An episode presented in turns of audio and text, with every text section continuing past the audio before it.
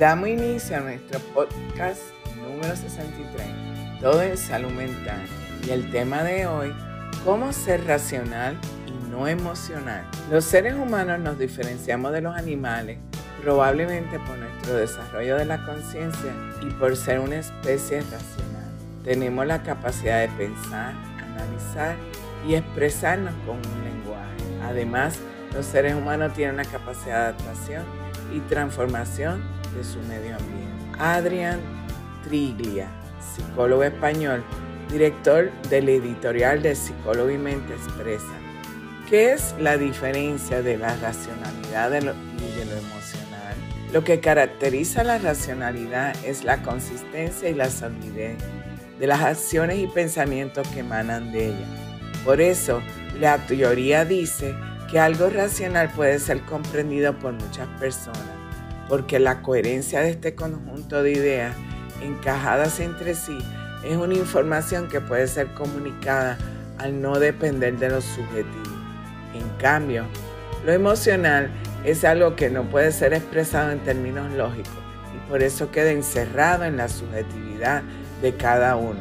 Así expresó. Se ha estudiado que ser emocionales en la toma de decisiones en la vida hace a las personas seres subjetivos, por lo que toma, la toma de decisiones y la solución ante los problemas en la vida serán equivocadas.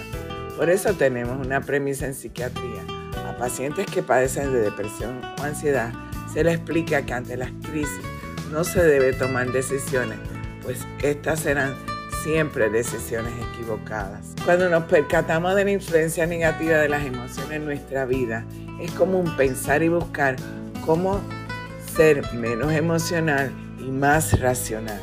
El problema radica en que lejos de buscar un sano equilibrio, la mayoría busca simplemente una forma para suprimir sus emociones. Práctica bastante dañina que no resuelve nada, puede incluso empeorar las cosas. Para lograr ser menos emocional, es necesario identificar dentro de nosotros los principales disparadores que nos hacen reaccionar emocionalmente. Una vez identificados los disparadores, es preciso pensar y evaluar la utilidad de nuestras reacciones. Dicho ejercicio poco a poco nos hará más racionales.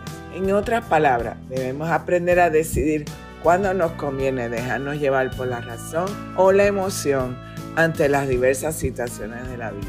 Tenemos que entender que el problema no se encuentra arraigado ni en las emociones ni en el razonamiento. Ambos cumplen un papel en nuestra vida y son facetas que nos ayudan a comprender y a interactuar con nuestro alrededor.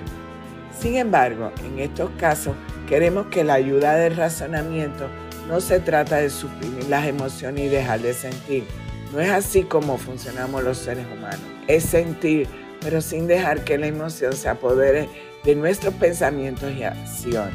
Podemos estar tristes, por ejemplo, por alguna situación negativa que nos tocó experimentar, pero no podemos dejar que esta emoción dicte el comportamiento y que de pronto decidamos no salir y no ver a nadie en un mes. Intuitivamente esto sería muy dañino, tanto para nuestras relaciones como para nuestro trabajo y en última instancia para nuestra salud mental. Arturo Torres, psicólogo español, expresa las cinco características para lograr ser una persona racional. A continuación, puedes ver un listado de rasgos que definen a las personas racionales en su manera de pensar y de relacionarse con los demás. Primero, esperan al mejor momento para tomar decisiones importantes.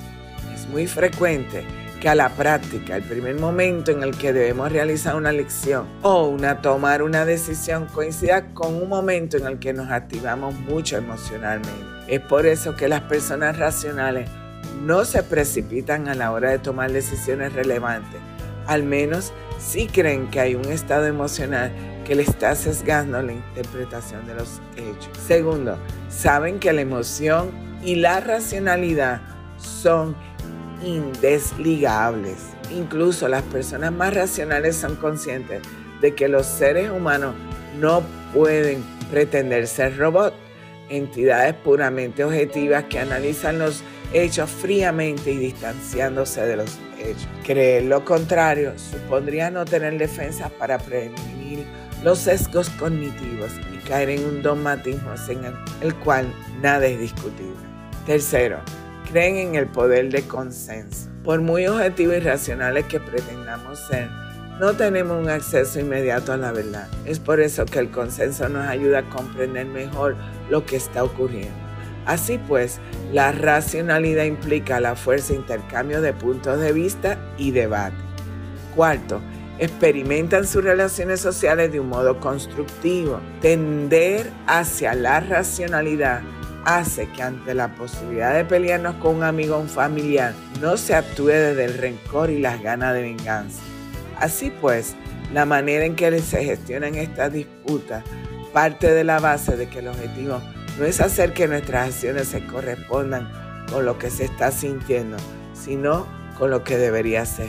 Quinto, intentan prever los riesgos. Otra de las características definitorias de las personas racionales es que no ceden fácilmente a sus impulsos, ya que antes de realizar acciones que puedan comprometer el bienestar de alguien, consideran los riesgos y los beneficios. Las personas racionales no son muy comunes y es que normalmente la existencia de estos individuos depende de dónde se ha nacido y en qué lugar se ha recibido la educación durante la infancia y la juventud.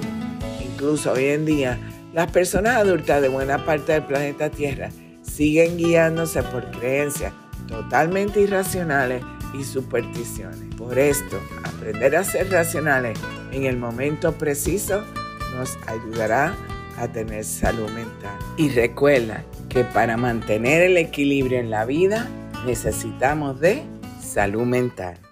Síguenos en las redes sociales Facebook e Instagram como Instituto Nina y accede a nuestra página web www.institutonina.com. Recuerda suscribirte en nuestro podcast en Spotify y en YouTube. Presiona la campana para los avisos en YouTube y semanalmente podrás disfrutar de nuestro podcast.